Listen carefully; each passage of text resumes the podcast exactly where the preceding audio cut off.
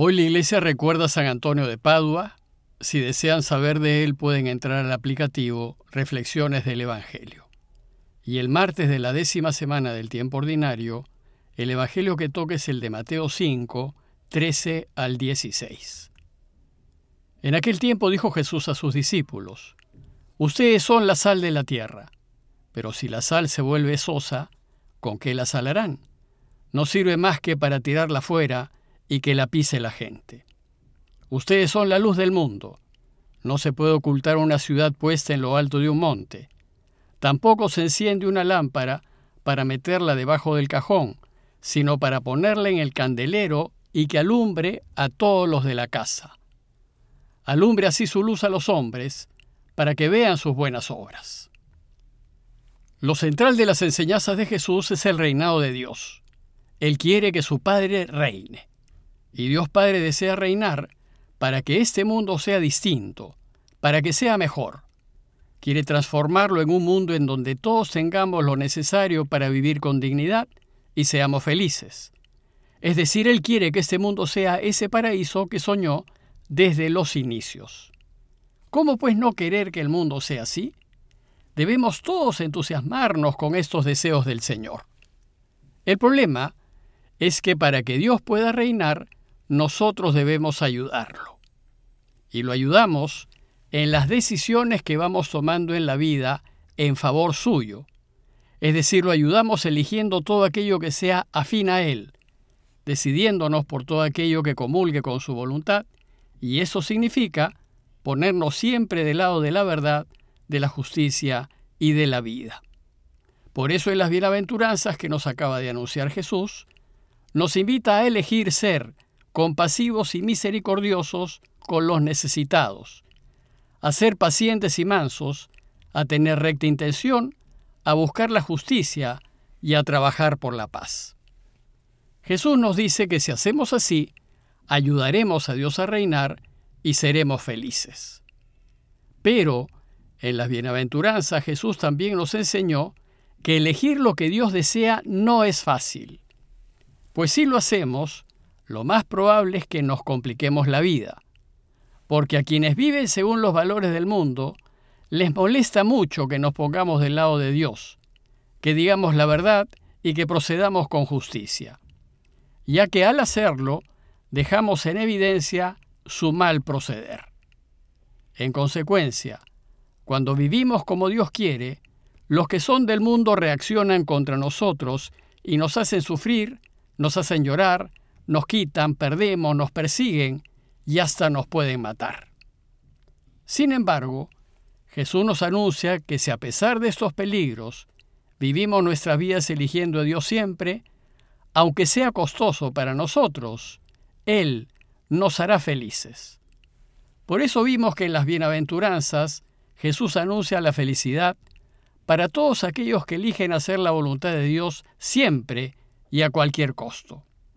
Pero también nos enseña que quienes elijan ponerse del lado de Dios deben saber que Dios se pondrá de su lado y les hará la vida feliz aquí y ahora, y después les dará la felicidad eterna. Por eso las bienaventuranzas terminan con una invitación a la alegría. Alégrense, porque será grande su recompensa en los cielos. Bueno, pues el texto de hoy es la continuación inmediata de estas bienaventuranzas y trata acerca de cómo debemos acoger las enseñanzas que Jesús nos va a proponer en lo que sigue de su Sermón del Monte.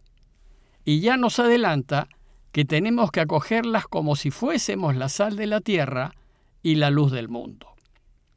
Jesús usa estas dos imágenes, pues ambas marcan una diferencia en comparación a un mundo sin sal y a un mundo sin luz.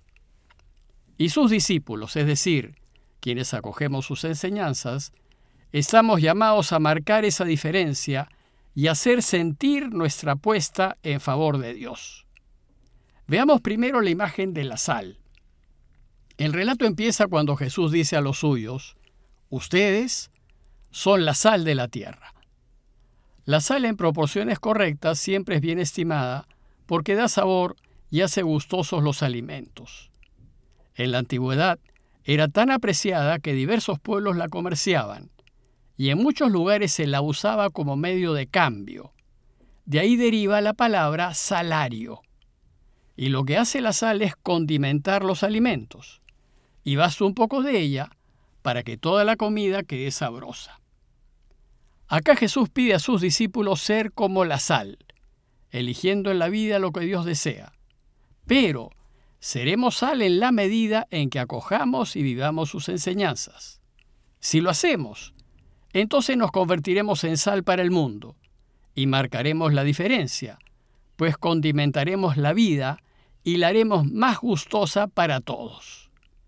Además, no es necesario que seamos muchos, pues aunque nuestro esfuerzo parezca poco, la sal que condimenta es poca, y esa poca sal es suficiente para hacer notar la diferencia en un mundo insípido.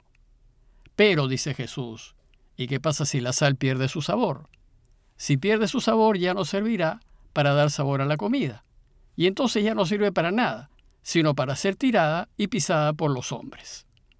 Efectivamente, cuando la sal pierde su capacidad de salar, se convierte en un mineral inútil que ya nadie quiere.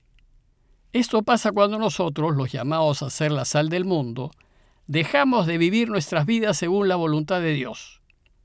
Sucede cuando elegimos no ponernos de su lado, sino más bien contra Él. Si no hacemos su voluntad, entonces perdemos nuestra capacidad de dar sabor al mundo y dejamos de ser útiles para el reinado de Dios. Y Él ya no podrá contar con nosotros para la transformación de este mundo. Por tanto, no podemos perder nuestra capacidad de salar. Debemos elegir a Dios en toda circunstancia, aunque, como vimos, a veces elegirlo puede ser muy difícil y complicado. La segunda imagen que Jesús usa para que entendamos la necesidad de acoger sus enseñanzas y así ayudar al Padre a reinar y como resultado ser felices, es la luz. Les dice a los suyos, ustedes son la luz del mundo. Esta imagen de la luz era especialmente significativa para quienes vivieron antes de que la energía eléctrica cambiase el mundo. En la antigüedad las noches eran muy oscuras y solo alumbradas por fogatas, antorchas, velas y lamparines de fuego. Sin fuego era muy difícil ver de noche. Por tanto, detrás de la imagen de la luz está la imagen del fuego y todo lo que el fuego representa en cuanto a transformación. En esas noches oscuras de la antigüedad, gracias a la fogata que se encendía en las casas, era muy fácil detectar a los pequeños pueblitos en la cima de los montes. Las fogatas delataban inmediatamente la presencia de un pueblo. Por eso dice Jesús, no se puede ocultar una ciudad situada en la cima de una montaña. Y entonces, a partir de las fogatas en los pueblos, Jesús pasa las lámparas en las casas que permitían que los miembros que habitaban allí pudiesen ver. La razón de encender una lámpara o una vela en una casa era para que ilumine. Y Jesús con su anuncio del reinado de Dios ha encendido las lámparas de nuestros corazones y nuestras mentes para que podamos ver y entender. Y entonces, cuando tenemos ese fuego encendido dentro, ¿qué debemos hacer? Jesús dice, que no se enciende una lámpara para meterla debajo de un cajón. Más bien se la pone sobre un candelero para que ilumine a todos los que están en la casa.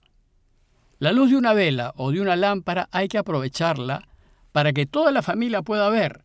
No tiene ningún sentido esconderla. De la misma manera, dice Jesús, la luz que hay en ustedes debe brillar ante los ojos de los hombres. Y las enseñanzas de Jesús son esa luz que se ha encendido en nosotros. Y esa luz en nosotros debe brillar para ayudar al mundo a que vea y no tropiece, es decir, para que no se pierda. Debe brillar para iluminar al mundo e indicarle el camino de la felicidad y de la vida. Jesús no nos ha propuesto su camino en nuestros corazones para que lo escondamos de los demás, sino para que vivamos de acuerdo a Él y así le mostremos al mundo el camino de la verdadera felicidad. ¿Y qué es lo que el mundo debe ver y que lo hará darse cuenta del camino de Jesús? En primer lugar y sobre todo, el mundo debe ver las buenas obras que hacemos. pues si seguimos el camino de Jesús, obraremos según la voluntad de Dios. En segundo lugar, el mundo debe también ver que nos jugamos la vida por ser veraces y que apostamos por todo lo que es justo. Y en tercer lugar, el mundo debe ver que estamos dispuestos a perderlo todo con tal de mantenernos en el camino correcto. Vivir así, dice el texto, hará que el mundo glorifique al Padre que está en el cielo. Porque nuestras buenas obras y nuestro modo de vivir es lo que da gloria al Padre.